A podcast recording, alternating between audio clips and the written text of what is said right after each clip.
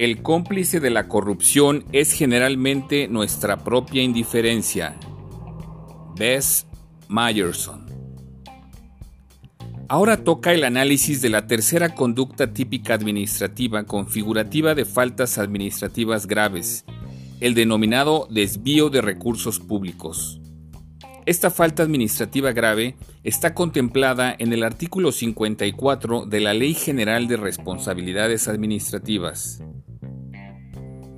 Es responsable de desvío de recursos públicos el servidor público que autorice, solicite o realice actos para la asignación o desvío de recursos públicos, sean materiales, humanos o financieros, sin fundamento jurídico o en contraposición a las normas aplicables.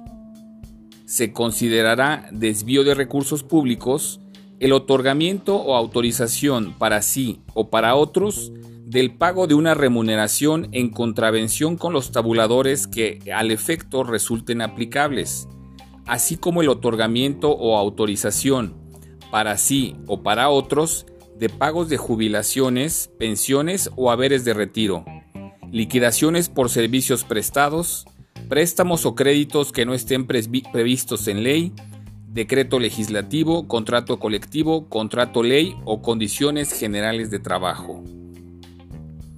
La figura del desvío de recursos públicos tiene un estrecho vínculo con la figura del cohecho que ya hemos analizado, contemplada en el artículo 51 de la Ley General, ya que el párrafo último de este nos dice que comete cohecho aquel servidor público que no reintegre los pagos recibidos en exceso al monto de su salario autorizado en los tabuladores aprobados.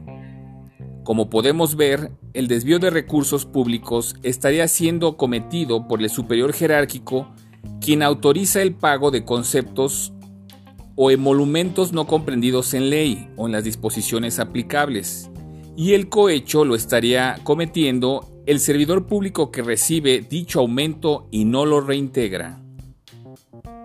Sígueme en Twitter en arroba Adolfo Franco G. Hasta la próxima.